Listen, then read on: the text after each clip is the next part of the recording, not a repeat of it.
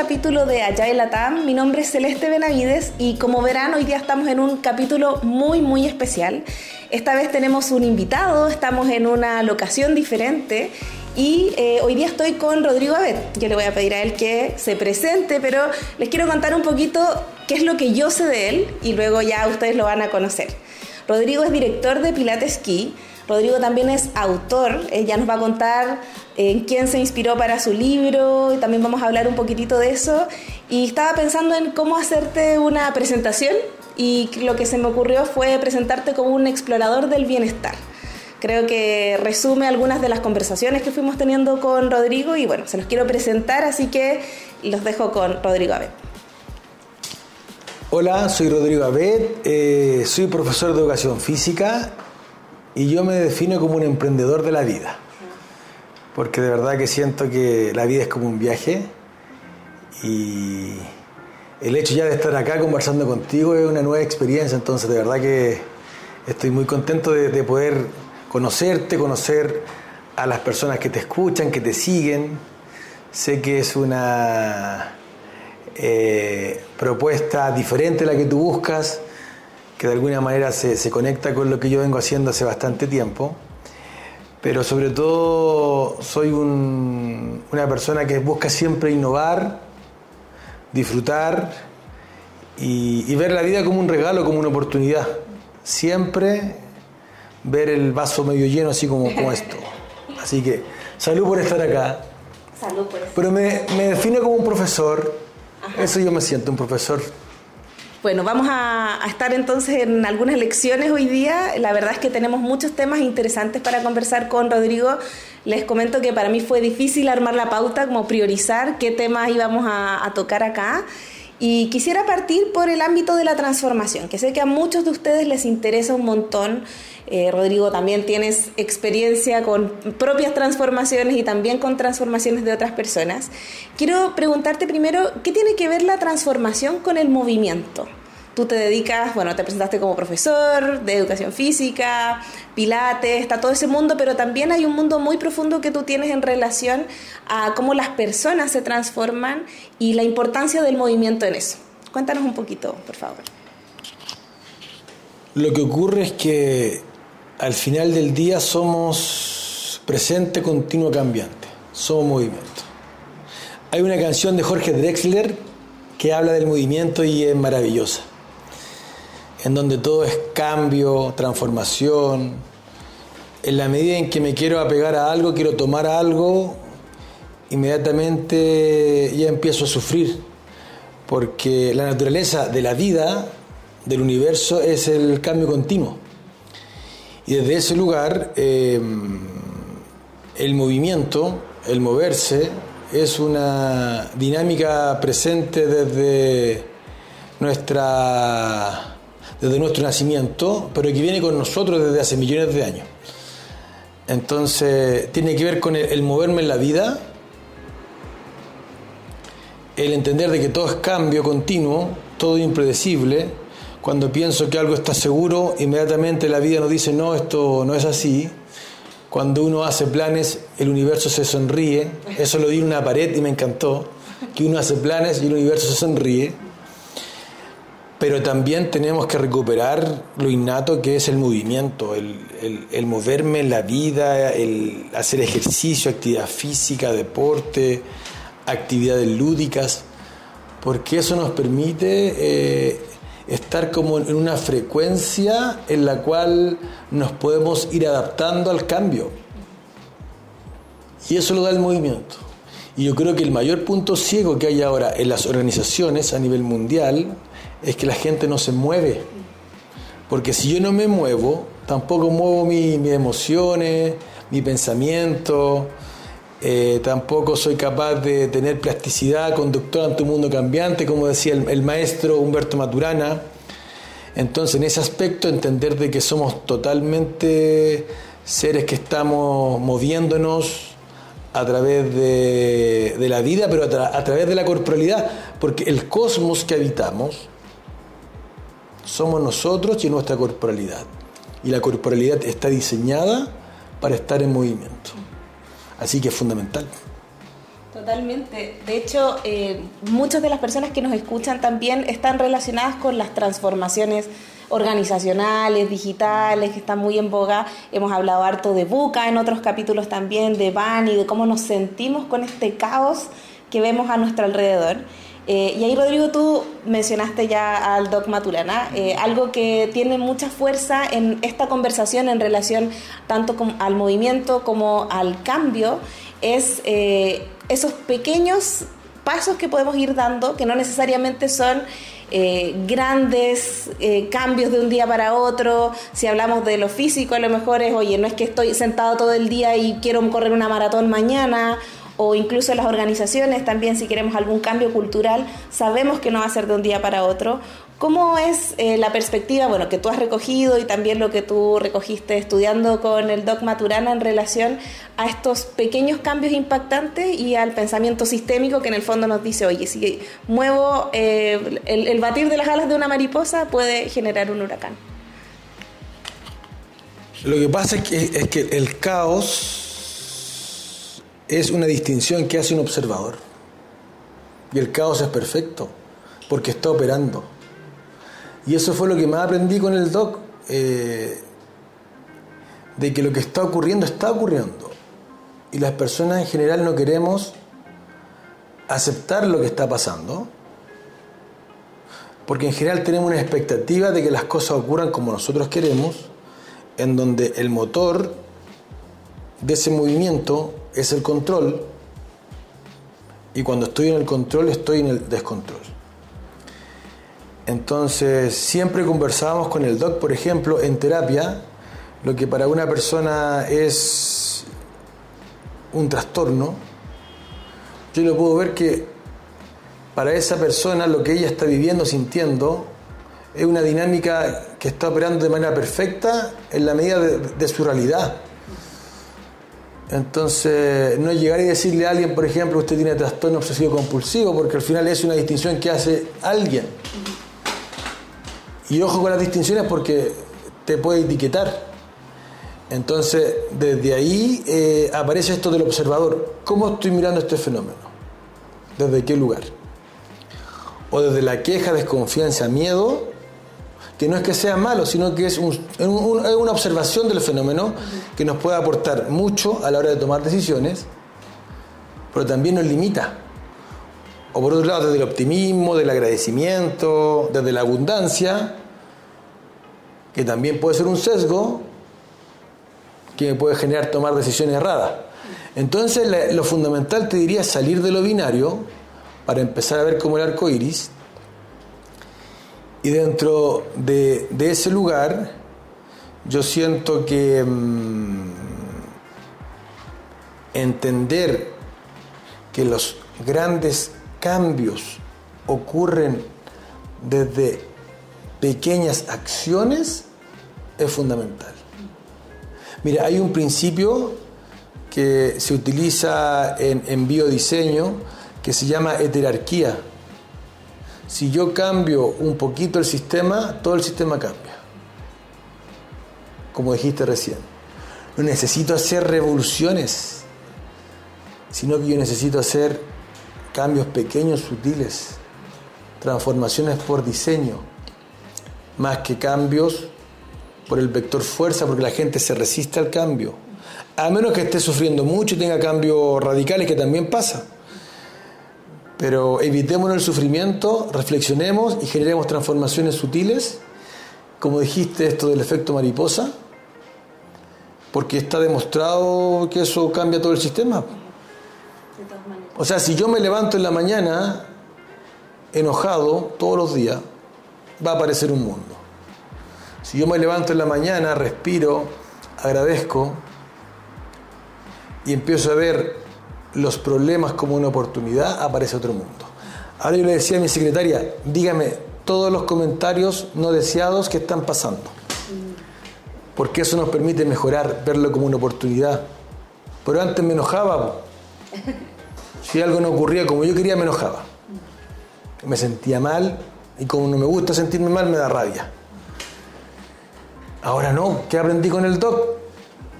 Cualquier comentario no deseado, no esperado, cualquier queja, cualquier pelambre, cagüín, que es muy propio de esta cultura chilena en la que estamos, si yo dejo el ego de lado y escucho, me puedo estar mostrando un punto ciego. Y eso se transforma en un regalo. Entonces ahora digo, vengan y cuéntenmelo todo. Buenísimo. Con respecto a eso último, bueno, y también para contarles en algunas de las conversas anteriores que teníamos con Rodrigo para preparar este, este encuentro, tenía mucho que ver con algo que sé que es una distinción que ustedes también conocen, que es la coherencia entre el cuerpo, lenguaje y emoción. Cuando en este contexto en el que estamos conversando, sobre todo en relación al movimiento en las organizaciones, una de las conversaciones que teníamos era relacionada con que en nuestras empresas, en nuestros equipos incluso de trabajo, hablamos del objetivo, hablamos del resultado que necesitamos, de la meta, lo cual está en el territorio del lenguaje. Últimamente también hemos hablado un poco más de emociones, se está metiendo por ahí, nosotros también hemos hecho algunos aportes al respecto, pero el cuerpo queda relegado a un espacio donde, oye, como a mí me ha pasado en talleres donde dice, ya, pero ¿cuál es la actividad lúdica? Porque esto de saltar, correr, abrazarse, no, eso saquémoslo. Entonces, ¿qué pasa con ese elemento que es tan fundamental y que queda alejado de la discusión? Eh, que en el fondo también tiene que ver con cómo nos vamos estancando, cómo las personas se van estancando. Lo que ocurre es que si no hay transformación corporal, siempre el cambio eh, va a estar acotado. Una amiga que estudió con el Doc Maturana de Uruguay, ella me invitó a colaborar en, Teoría U. Y la base de la Teoría U al comienzo es terapia corporal movimiento. Porque si yo no reseteo el, el hardware, que es como el cuerpo, el software que yo quiero instalar va a estar siempre desacoplado. Entonces, si yo tengo un tono postural, tengo tensiones, inhibiciones, eso me va a impedir, por ejemplo, ampliar la mirada, porque va a haber una descoordinación, una incoherencia.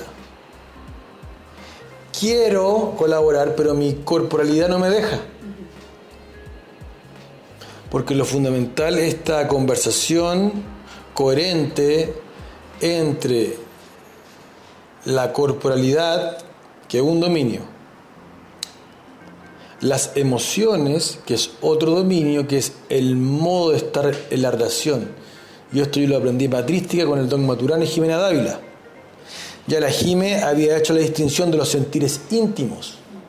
Mira, todo lo que ha hecho el doc y la Jime se está anticipando a lo de neurociencia a esto de lo sensorial, lo somático. Yo cuando llegué ahí hace siete años ya estaba la diferenciación entre las emociones, modo de estar la relación, y la sensación, que es la sensorialidad, que es lo que estoy sintiendo de manera consciente o inconsciente, y que me hace que yo me configure de una manera para la acción. Entonces tengo cuerpo, emoción, por un lado, sensación, lenguaje, y el lenguaje no son las palabras, sino que el lenguaje son como corrientes marinas, que es la cultura en la que estamos insertos. Es mi observador, que está influenciado por el entorno, pero el observador de alguna forma uno decide qué traje va a andar trayendo. O el de víctima, o el de héroe, o el de explorador. Y hay otro dominio que, que yo también distinguí que el de la funcionalidad, cómo yo me muevo. Si yo estoy todo el día con mala postura, créeme que en, tres horas voy a estar totalmente tenso, inhibido, inflamado, enfermo. Y es curioso porque en neurociencia lo que más se está incentivando es la actividad corporal, la meditación, el entrenamiento de la postura.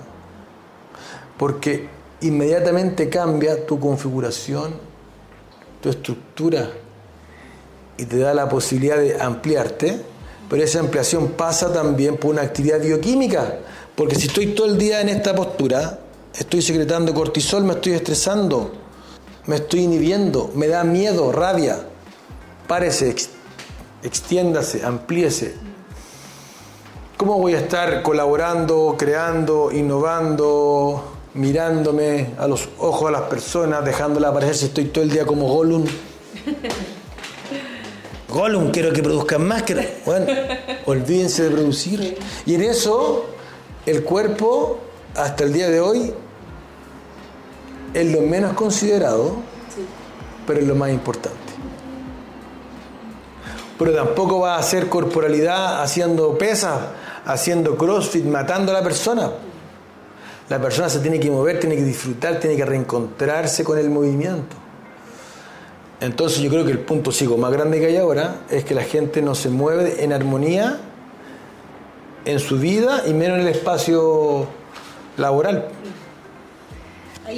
Hay una anécdota que me contaste que me hace mucho sentido y sé que le va a gustar mucho también a nuestros auditores eh, porque tiene relación con algo que yo sé que muchos de los que nos están escuchando, nosotros también en Inspirit lo hacemos, tiene que ver con enseñar, con entrenar. Eh, y me gustaría que si puedes contar cómo te conociste con el Doc Maturana y qué es lo que le estaba faltando, porque en realidad creo que para mí fue un hallazgo y me parece que para muchas personas también lo va a ser. Bueno, es que la historia es bien larga porque yo partí en Pilates hace 23 años y ahí entré a estudiar Pilates terapéutico y me daba cuenta que en la medida en que las personas no mejoraran su emoción, seguían con dolores. Podía ser la mejor clase, pero si seguían en esa desconfianza, en ese miedo, en esa rabia, eso lo somatizan. Y yo no lo había visto, porque uno siempre aprende todo de manera fragmentada. Entonces entré a estudiar muchas terapias corporales, orientales, como de, mucha vanguardia, y, llegó un, momento en que fui a hacer un, entrenamiento como de, coaching ontológico súper potente con una amiga que se llama Rafaela Di Girolamo, que es una crack, la quiero mucho, y ella está estudiando con Carmen Cordero el modelo de integración cognitivo-corporal me inspiró tanto lo que yo viví con ella, es que fui a estudiar con Carmen. Me encantó lo que hacía Carmen y ella había sido, entre comillas, discípula del dogma Turana, cosa que a él le carga que digan discípulo, porque él es un profe, había estado con él en el laboratorio y ella hizo unas distinciones súper potentes, desde la biología, biología del conocer, y ahí dije, después de estudiar con ella, dije, ya tengo que ir con el doc, porque ya estuve con, Carmen, veía al doc como algo inalcanzable y por suerte estaba matrística investigando, creando, enseñando con el doc. Entonces fue un curso, fue un curso de verano. Entonces estuve en ese curso y te juro que en las primeras tres horas, entre que uno llega, se presenta y el primer break, yo ya era otro. ¿Así de efectivo? No, otro, otro, otro, otro. Es como que me destaparan la cabeza y me cambiaran el cerebro porque yo fui con una psiquis, la psiquis mira de la competencia, de ser más, tener más, ser el mejor, tener más centro. Decía, si McDonald's tiene 20.000 McDonald's, ¿cómo yo no voy a tener 100 centros de pilates? O sea, 100 centros de pilates los puedo tener. Y en eso no disfrutaba, porque si yo estoy en la competencia, en la comparación, eh, estoy poniendo el foco afuera, no en mí. Entonces ahí me di cuenta que tenía que dejar de comprarme y confiar confiar en mi equipo, porque si no confío en mi equipo, no disfruto. Por ejemplo, yo estoy aquí ahora y yo sé que están los centros abiertos, tenemos clases online, está todo pasando, pasando lo que tiene que pasar, porque estoy en devenir, no puedo controlar nada, pero estoy aquí y feliz de estar contigo. O sea, como que me amplío, en la medida en que colaboro, enseño, me amplío, estoy en distintas partes. Y eso es súper potente, entonces eso aprendí muy rápido. Esto de dejar la competencia, dejar el resultado, dejar el esfuerzo, disfrutar, colaborar, ser impecable en mi quehacer ahora. Entonces aprendí en esa mañana a no tener 100 centros de pilates, sino que tener uno o dos los que fuese, pero que fueran bacanes, que fueran como, wow, que la gente quiera estar. Eso independiente del número. Y también me di cuenta de algo, que faltaba el movimiento. Entonces yo me acerco al doc con mucho respeto, igual con un poco de, como de temor, porque el doc, le digo, ¿sabe qué doc? Aquí falta algo. ¿Qué falta? Me dijo. falta el movimiento de la corporalidad. Me dijo, lo que pasa es que cuando usted me está escuchando a mí, usted está cambiando su biología. Entonces también se está transformando su corporalidad. Porque como algo que le, supongo que le interesa, usted se amplía, se expande, se siente mejor, ¿cierto? Entonces está cambiando tu cuerpo. Le dije, sí, pero si yo estoy tres horas sentado escuchándolo, inmediatamente mi cuerpo se inhibe, se tensiona, se acorta, me inflamo, me aumenta el cortisol, me aumenta la adrenalina, me empiezo a sentir mal, porque me estoy como desconectando, disociando, para estar atento a lo que usted me está diciendo, pero ya mi corporalidad ya no, no aguanta, porque estamos hechos para el movimiento. Entonces le dije, yo vengo estudiando unos movimientos orientales, con pilates, con neurociencia, de la postura, que permiten que la persona siempre, siempre tenga como una, una corporalidad plástica, para que esté como con una sensación de querer aprender. Pero para eso no podemos estar sentados, porque no estamos diseñados para estar sentados, estamos diseñados para estarnos moviendo. Y me quedó mirando y me dijo, tiene razón, lo voy a llamar. Y me llamó a la semana y ahí trabajé con él como cinco años. Qué lindo. No, fue de verdad que un momento para mí eh, como, como soñado. Por eso siempre digo, las, lo que uno sueña se puede hacer realidad. Pero soltar el, ese deseo, sino que dejar que la vida te sorprenda. Y eso también lo aprendí de él. Dejar las expectativas de lado. Porque siempre cuando entraban a un, a un salón, la gente aplaudía y el doctor decía, ustedes están aprendiendo sobre expectativas. y es verdad. pues. Sí. Así que deje la expectativa de lado, tenga ganas, vea qué pasa y de ahí podemos reflexionar de lo que estamos haciendo. Muchas gracias por compartir esa anécdota. Yo me quedo pensando en relación a las expectativas y en relación, bueno, a toda esta conversación. Y también es lo que buscamos hacer con este podcast, es acercar otros temas que hoy día no están, no, no están ocurriendo en las organizaciones, no son conversaciones que estamos teniendo. Como les decía hace un rato, si es que vamos a entrar a un taller y nos limitan desde ya cualquier clase de movimiento, así sea algo ligero, algo liviano y, y cortito, mucho más cuando empezamos a hablar de todos estos otros temas relacionados con más movimiento, con movimiento que no tiene que ver con el esfuerzo, sino con cómo vamos balanceando las fuerzas también. Y ahí hay otro concepto que eh, Rodrigo ha estado explorando y también me gustaría que lo lleváramos a la audiencia y es todo este mundo de la biotensegridad o de la tensegridad, que es, es, un mundo enorme, pero a ver si podemos hacer como un pequeño resumen y por qué debería interesarnos eh, investigar esto, que es tan antiguo, pero a la vez va teniendo tanta relevancia cuando hacemos cruces entre disciplinas. Hay un disco que me gusta mucho de Soda Stereo, que de verdad que cuando lo vi me volví loco. El disco es increíble.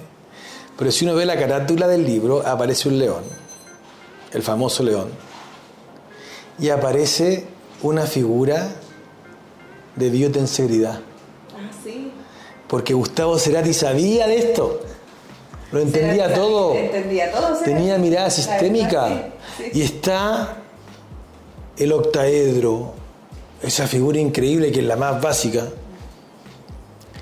Y cuando lo vi dije, wow. Porque al final somos un juego continuo de tensiones integradas. Y no nos damos cuenta de eso. Y al estar todo conectado, si yo lo que dijiste recién modifico una parte del sistema, todo el sistema se empieza a modificar. Pero no solo eso, si yo tengo un problema y ese problema lo trato de forma como unidireccional, en general el problema se vuelve más resistente. Tengo que ir a otras partes del sistema, sobre todo lo que no se ve, porque lo que no se ve está generando la tensión en el sistema. Entonces, ¿qué veo? ¿Cómo me muevo? ¿Qué veo? Mi cuerpo, veo las acciones, veo las emociones, pero lo que estamos viendo, todo eso es lo sutil, lo que no se ve, que son las sensaciones, que es la energía, porque somos energía, las emociones son energía. Entonces, ¿Tú cómo te explicas lo siguiente? Que una hormiguita pueda ser capaz de movilizar 100 veces su peso. ¿Cómo una abejita puede volar con ese cuerpo? Si biomecánicamente se supone que no podría, por la forma. Te puedo nombrar millones de ejemplos así. Es porque nosotros tenemos una mirada mecánica de la vida. Y la biotensegridad busca una explicación desde el fenómeno de lo vivo como sistemas. ¿Cómo un árbol puede crecer contra gravedad? Y mm, expandir sus ramas, sus hojitas, y esos son como nuestros pulmones. Si al final el universo está en nosotros. Entonces la biotensidad viene de los estudios que se han hecho, es como un linaje, pero hay una serie de arquitectos que desarrollaron el concepto de tensibilidad. Y son capaces de construir, no sé, un edificio con un 75% menos de material, más ligero, o sea, gasta menos, dura más. Y es un poco lo que está pasando con las naves espaciales. ¿Cómo eran los robots? Como Citripio y Arturito, ¿te acuerdas? Sí. Ahora los robots tienen figuras en, de tensegridad. Son totalmente plásticos. Los tiráis, por ejemplo, y rebotan. Se rompe una parte y esa parte es una parte del sistema, pero el sistema en sí puede adaptarse al cambio. No quedan atrapados. O sea, son totalmente plásticos. Y esto tú lo, puedes llevar, biotensibilidad, tensibilidad, a la medicina, a la educación, a la salud, a las organizaciones, al diseño, a la arquitectura. Pueden modificar el mundo porque si yo incorporo un concepto nuevo, modifico mi mundo. Entonces yo pienso que el mundo es mecánico, aparece un mundo. Pero si me doy cuenta que el, mundo, la realidad es un sistema dinámico, aparece otro. Y ahí la biotensegridad y la tensegridad son aportes incalculables.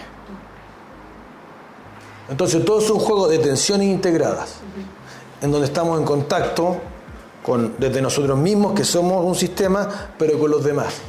Contigo, con la naturaleza, con lo material. Entonces por eso, en la búsqueda de un resultado tengo que ver el sistema completo, no solamente una parte. Si quieren más resultados en su empresa, que vendan más, que se muevan más, por ejemplo. De todas maneras, bueno, les vamos a dejar en el sitio www.inspiritlatam.com varios links, unas charlas TED por ahí, unas conversaciones de Rodrigo con otros expertos también relacionados a este tema de la tenseidad, que tiene mucho que ver y mucho que, que aportar a lo que nosotros hacemos en organizaciones, sobre todo cuando pensamos en la energía como eh, fuerzas opuestas que nos ayudan a entrar en tensión y que esa tensión también nos genera movimiento. La tensión no es algo malo, no es algo que tenemos que tirar por abajo de la alfombra, sino que es algo que nos puede servir para encontrar un mejor lugar. Eh, y relacionado con eso, eh, me gustaría pedirte si nos puedes hacer la distinción o la diferencia entre equilibrio y balance, porque mucho se habla de tener una vida súper equilibrada, eh, de mantener ahí en paz, ojalá súper estático, que no hayan demasiados pics, demasiado movimiento, pero al final eso también tiene relación con el estancamiento, que es el tema de este capítulo. El equilibrio es una dinámica en la que tú buscas el control de lo que estás haciendo para tener una zona de, confort y de entendimiento del fenómeno. Pero la vida y lo que nos pasa es totalmente dinámico. Y esa es la diferencia entre el balance, que es una tensión integrada en movimiento continuo y cambiante, que con el equilibrio. Y todo es dinámico. Todo es dinámico. Lo que te contaba el otro día, cuando me estaba bañando en el mar con mi hija, yo estaba detrás del rompeola, venía la ola y me elevaba y caía, y mi hija estaba en la orilla con miedo de venir, y yo decía, ven, y decía, no, no puedo. Si ella venía y la pillaba la ola rompiendo, la partía por la mitad. En cambio, la fui a buscar, le tomé la mano y le dije, mira, es esto. Movámonos, fluyamos. Ven conmigo y juntos sintámonos para que tu miedo se disipe. Muévete, confía. Y fue una experiencia como súper potente para mí porque yo siento que eso es lo que uno tiene que enseñar en cualquier espacio. A confiar para entender de que todo va a cambiar. Entonces el balance nos permite darnos cuenta de que todo se transforma, que todo es cambiante y que tenemos que a la vez tener plasticidad, lo que decía el doctor.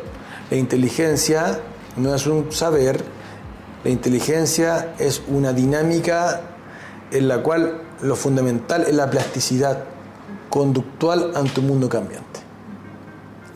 Y en eso el balance es fundamental, no el equilibrio, el equilibrio estático. Pero incluso esto que está en equilibrio igual se está moviendo porque todo se mueve. Y mientras más equilibrado un sistema, mientras más rígido un sistema, mayor tiene la probabilidad de colapsar.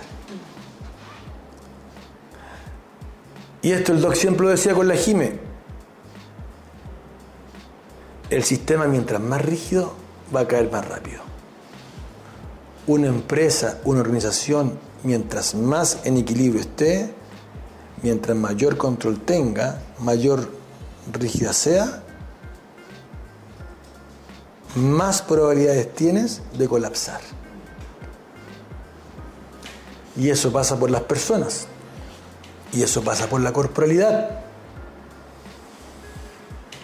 Piensa tú lo que pasó con Kodak. Falta de movimiento. Nuestro negocio es la fotografía y dentro de eso es la venta de, de los rollos. Va un ingeniero y le dice, mira, tengo un descubrimiento inventé la cámara digital, las fotos digitales. No, porque no vaya a matar el negocio. Fue a Sony, se la vendió y después Koda quebró. Y Sony sigue ahí. Entonces, entenderte que todo es dinámico, pero a la vez también darnos cuenta qué es lo que queremos conservar, porque es el gran dilema en esto. Es cierto que tenemos que ir cambiando, transformándonos, pero el cambio por el cambio también es un seco. Y esa es la gran pregunta que el doc hacía en los cursos. Antes de cambiar, me pregunto qué estoy conservando. Porque esa pregunta va a definir mis acciones. Si yo no tengo nada que conservar, me voy. ¿Y qué pasa en la empresa? La gente está reclamando por el sueldo, porque le queda lejos, por sus compañeros, por su jefe, por el horario. Bueno, si es tan malo el trabajo, váyase. No pierda un segundo en una organización donde usted siente que no está conservando nada. Pero con esa pregunta uno dice, estoy conservando mi horario de trabajo. Estoy conservando lo mejor que me queda cerca de la casa, la estabilidad. Bueno, eso inmediatamente hace que me dé cuenta que yo estoy eligiendo estar ahí. Y cuando yo me doy cuenta que estoy eligiendo estar ahí, todo cambia, porque lo que más nos, nos complica es sentirnos atrapados. Estoy eligiendo estar ahí. Cambia todo. Todo cambia. Y eso es lo fundamental. Hacer que uno haga suyo lo que está haciendo en cualquier ámbito. Entonces eso es como, como lo esencial, siento yo. Me abre a muchas, muchas preguntas, creo que podría estar ahí, pero haciendo un doble clic de muchos de los temas que tocaste recién. Pero este capítulo lo hemos titulado Cómo movilizar organizaciones estancadas. Y sabemos que las organizaciones son, están compuestas por personas. También hay otros elementos, hay culturas, hay Em, intereses, en fin, hay muchos otros eh, eh, agentes más que están jugando, pero me gustaría preguntarte cómo empezar. Alguien que está escuchando esto y que dice, resueno, me hace sentido, me hago la pregunta sobre el trabajo en el que estoy, o me hago la pregunta de si realmente el lugar donde yo hoy día estoy contribuyendo es donde quiero estar. Bueno, ¿cómo alguien puede partir si se siente estancada o estancado? Lo primero, así como, como una sugerencia, es ordenarme, porque a lo mejor el tema no es el trabajo. Pareciera que el trabajo, pero el tema viene por otro lado. Entonces cuando estoy en el caos, desorientado, queriendo cambiar, con miles de preguntas, cuando estoy triste, tengo que ordenarme. Y aquí hay como una historia que el doc cuenta, que me parece genial, que tiene que ver con que cuando uno está perdido, la primera pregunta que se debe hacer es dónde está. Y antes de que hubiese Waze, Tú llamabas a una amiga, a un amigo, oye, me perdí. Y uno que le dice, ¿dónde está? Cuando te dice dónde está, te da esa coordenada.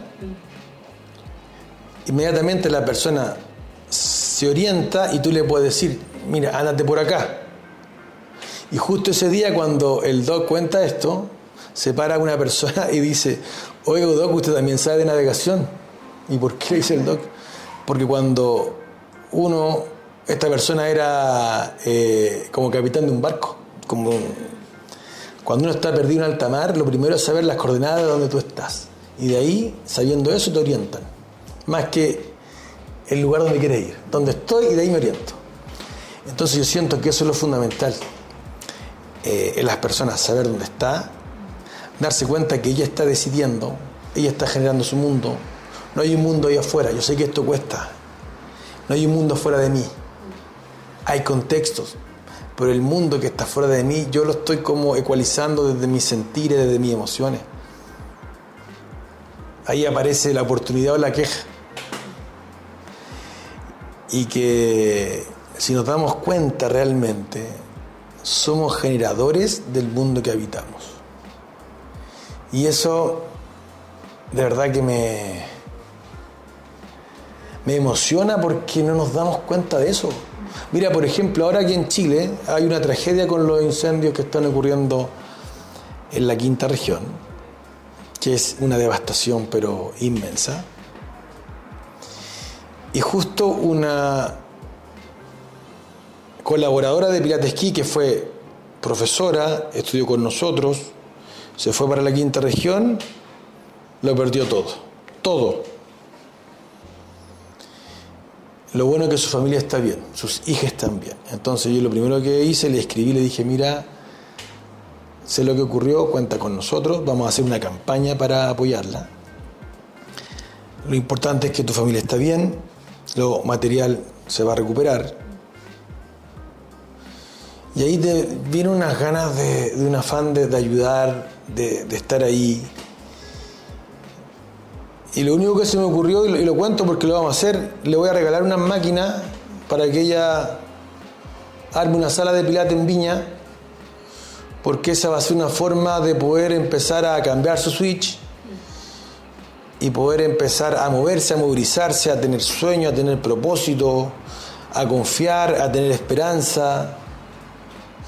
Y de esta tragedia tremenda que se abra una oportunidad para ella. Y está muy emocionada, y yo también. Esto pasó recién, entonces por eso te comento, me, tiene como muy en modo emotivo. Porque siempre hay una manera de, poder hacer las cosas diferentes y poder ir, ir como diseñando de alguna forma tu realidad. Entonces, yendo a tu pregunta, no soy una víctima de mi organización Y yo estando en esa organización como gerente, como líder, como dueño, yo lo que buscaría es generar un espacio de bienestar en que las personas se sientan tan bien estando ahí, que quieren estar ahí. Y que incluso ir al trabajo ya sea un espacio de bienestar. Yo creo que las organizaciones del futuro, las que van a permanecer, ante tanta transformación, cambio y certidumbre, van a ser aquellas en que sean capaces de generar un ecosistema en que sus colaboradores, solo por hecho de ir a ese lugar, estén en bienestar. Y eso es revolucionario. Qué importante el mensaje. Esperamos que también ahí gatille nuevas ideas y ojalá se queden pensando en estos temas porque realmente el desarrollo que buscamos en las organizaciones es mucho más allá de enseñar un marco de trabajo, una técnica, sino que tiene que ver con las personas, que es lo más importante. Estamos llegando hacia los últimos minutos, Rodrigo, y tenemos algunas secciones al final. La primera es un diccionario y hay una palabra que tú ya mencionaste, pero te voy a pedir si nos haces ahí una, un resumen de la definición, que es, eh, ¿qué significa heterarquía? ¿Lo dije bien? ¿Heterarquía? Sí. sí. Más que una definición, es una distinción. Uno piensa que a nivel de organigrama, de sistema, de funcionamiento de, las cosas, la jerarquía es lo más importante. Entonces tiene que haber una jerarquía. Pero la jerarquía nos dice que cualquier parte del sistema que yo transforme o se transforme va a generar un cambio en todo el sistema, independiente que haya jerarquía o no. Y es un fenómeno biológico que se puede aplicar en cualquier tipo eh, de espacio en organizaciones, ya. En la cocina, si yo le pongo mucha sal a un producto, a un alimento, cambia.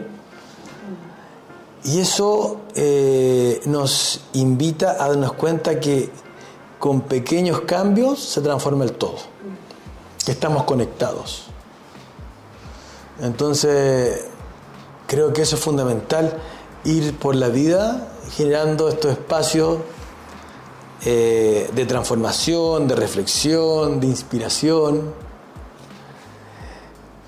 Y ahí hay una anécdota que el doc siempre cuenta, o contaba, que es la diferencia entre un, santo y un cura. El cura está en el esfuerzo de la prédica, en el infierno del hacer con esfuerzo, y el santo está en el paraíso del hacer sin esfuerzo, porque inspira. ¿Y cómo inspira? con sus actos. Entonces el primer paso para generar este cambio, esta jerarquía, es inspirar con el ejemplo y que pase lo que tenga que pasar porque tengo que soltar el resultado. Siempre. Cuando yo estaba en mi doctorado oncológico, porque yo tuve un doctorado oncológico, tuve un cáncer, soy especialista en cáncer, tuve una conversación muy potente con, el doctor Jimena, en que el doc me dice, siempre una enfermedad, una desarmonía. La quimioterapia no te va a sanar, no cura, sino que la quimioterapia abre un espacio para partir de cero en tu biología, en donde te está dando una oportunidad. Entonces él decía, esto es como una carretera. En este momento Rodrigo un auto directamente a un precipicio. La quimio lo que hace es que ese auto pare y que tú puedas orientarte hacia otro lugar. Bien, entonces de alguna forma me tenía que hacer cargo yo de mi sanación, por un lado. Y lo otro fue muy potente y me dijo, em, ¿cuál es tu contradicción. Yo dije, mi contradicción es que yo no quiero crecer, quiero ser siempre un niño. Ya me dijo, está bien eso, porque además que siempre jugábamos ahí, en matrística jugábamos con estas distinciones y que al final el tema es fluir, disfrutar, pasarlo bien, ser lúdico, no perder como el candor del niño que quiere aprender. Me decía, sigue con ese candor, pero mira desde más arriba para que tengáis mirada más sistémica. No podéis seguir siendo un niño de 5 años, tenéis que mirar de más arriba, pero no pierda lo lúdico. Para aprender por curiosidad, porque también puedo aprender por sufrimiento. ¿Para qué voy a sufrir si puedo aprender? Entonces eso me, dejó como, wow. Y después supe que mi tipo de cáncer le daba a niños, que yo era una rareza. ¿En serio? en serio. Entonces fue como, como una, wow, dije, o sea, Fue como una, una, una situación bastante especial, una coincidencia, pero bien potente. Y lo otro que me pasó, que fue antes de partir con mi quimioterapia, yo andaba con modo muy positivo, que una forma mía de evadirme. Y me dijo la Jime, me escribió un WhatsApp increíble, me dijo Rodrigo, este es el momento de, de vivir la experiencia y no de aprender. Bueno, no quieras aprender nada, vive esto. Y me, me, emocionó mucho eso porque si yo estoy en la expectativa de querer aprender, no vivo la experiencia. Y estando hospitalizado meses, porque fue un, un, tratamiento muy, muy complejo, me daba cuenta que lo único que tenía a mano era el presente, el aquí y el ahora. Y que si yo quería estar en otro lugar, sufría. Tenía que estar ahí, pasando cumpleaños, fiestas, navidades, años nuevos, hospitalizados. Pero en la medida en que estaba en el presente, podía fluir porque me entregaba, porque la clave de los seres vivos es la coherencia entre el sentir, pensar, hacer. Ahí está la clave, en la coherencia. Esa es la armonía.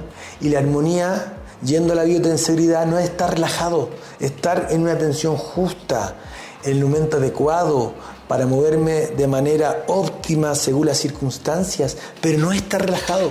La armonía no es relajación, es la atención precisa en movimiento. Y eso tenemos que, que, entender. No es ser buena onda, es saber poner borde, es dar mi opinión, es irme si me tengo que ir, es desplegarme. Y esa es la experiencia de verdad. Entre paréntesis. Porque el gran problema es que la gente vive la verdad entre paréntesis. Piensa que lo que está viendo es lo real. Y es una limitante.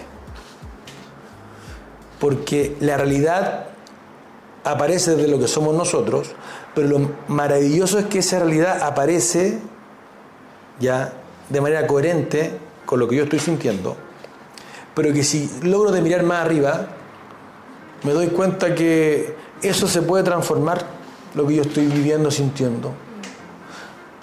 Puedo transformar al otro, pero yo me tengo que transformar. De ahí aparece el multiverso. Puedo hacer millones de cosas. Pero tengo una estructura, una hechura. Puedo hacer una cosa bien a la vez. ¿Y dónde pasa eso? En el presente. Entonces yo enseñaría eso también, vivir el aquí y el ahora. Eso, eso último que traes también me conecta bastante con algo que en algunas instancias enseñamos o hemos conversado relacionado a la propia narrativa. Estoy en una, en una posición de víctima, en una organización, no tengo poder para cambiar, no tengo eh, el, el, cargo suficiente para hacer eh, algo distinto en este espacio con mi jefe, con mis compañeros, etcétera creo que también nos da un espacio de reflexión relacionado a la jerarquía versus este, este más que versus, como en, en, tensión con este otro concepto que veíamos de, de la heterarquía y cómo, desde dónde está el poder también. O sea, la energía que puede movilizar este sistema está en cualquier lugar. Eh, para ir ya cerrando, Rodrigo, cuéntanos dos cosas. Uno, ¿qué es lo último que estás estudiando o aprendiendo? ¿De quién? ¿De quién es? Libro, podcast, lo que quieras contarnos. Y eh, si a las personas que vieron este podcast dicen, oye, qué interesante lo que dice Rodrigo, quiero saber más de él, ¿cómo pueden conectar contigo? ¿En qué redes te encuentran? ¿Sitio web? Etcétera. Oye, qué, qué buenas preguntas. Mira, lo, primero en lo que yo estoy como profundizando mucho en biotenseridad y tenseridad. Porque es tan potente el, como fundamento del fenómeno de la vida que me siento un ignorante. Y es rico sentirse ignorante porque siempre cuando uno está aprendiendo algo y está motivado, mientras más aprende, menos sabes como al revés. Pero lo que me tiene así fascinado, fascinado, es que estamos haciendo un proyecto con unos amigos queridos de Somos Naturaleza, que deberían de estar en este podcast, con Mirko Macari, Mirko Macari y Rodrigo Cortés, que estamos experienciando todo lo que es la integración del movimiento con el sonido de las plantas, de la naturaleza. que tiene que ver con lo sutil. Y eso me tiene impactado. Eh, porque ahí uno, uno se da cuenta de manera como práctica esto de las emociones, de la energía, del cambio de paradigma. Eh, y ahí emergen ganas de colaborar. Yo le recomiendo a los jefes que dejen el poder, dejen el control, que confíen. No metan miedo. Si yo quiero que alguien fracase, le meto miedo. Y esto tiene que ver con el resultado. ¿Quieren ganar plata? Que sus colaboradores estén la raja. Confíen para que sean creativos, innoven, para que hagan suyo su labor. Y llamo a las personas no sentirse víctimas de su vivir, no poner en los demás la respuesta de sus problemáticas, sino darme cuenta de que uno es el camino y uno tiene la respuesta. Así que hagámonos cargo, pasémoslo bien, disfrutemos, fluyamos. Y esto tiene que ver con el negocio. Esto tiene que ver con rentabilidad. Porque sin personas extraordinarias no puedo tener resultados extraordinarios. Así que hoy día fue una conversación de negocios. ¿Y cómo te encuentras? Ah, por las redes sociales. Pilates Ski, Rodrigo Abed. Soy el rostro como de del seguro oncológico de la FALP. Por favor, tengan un seguro oncológico. Es más barato que tomarse una Coca-Cola con un paquete de cigarro para que puedan vivir tranquilos, disfrutar y estar eh, asegurados también. Muchas gracias Rodrigo por este espacio, muchas gracias por acompañarnos hasta acá. Recuerden que este fue el podcast de Inspirit eh, allá y Latam. Nos encuentran en LinkedIn, en Instagram, YouTube, TikTok. Ya se me olvidan cuáles son como todos los lugares. Y agradecer a Celeste porque es alumna de Pilatesquí y darte las gracias por el espacio de poder conversar algo diferente, eh, que es muy necesario en estos tiempos. Así que muchas gracias Celeste. No, un placer, muchas gracias a ti y los esperamos en próximos capítulos de Allá en Latam. Chao, chao.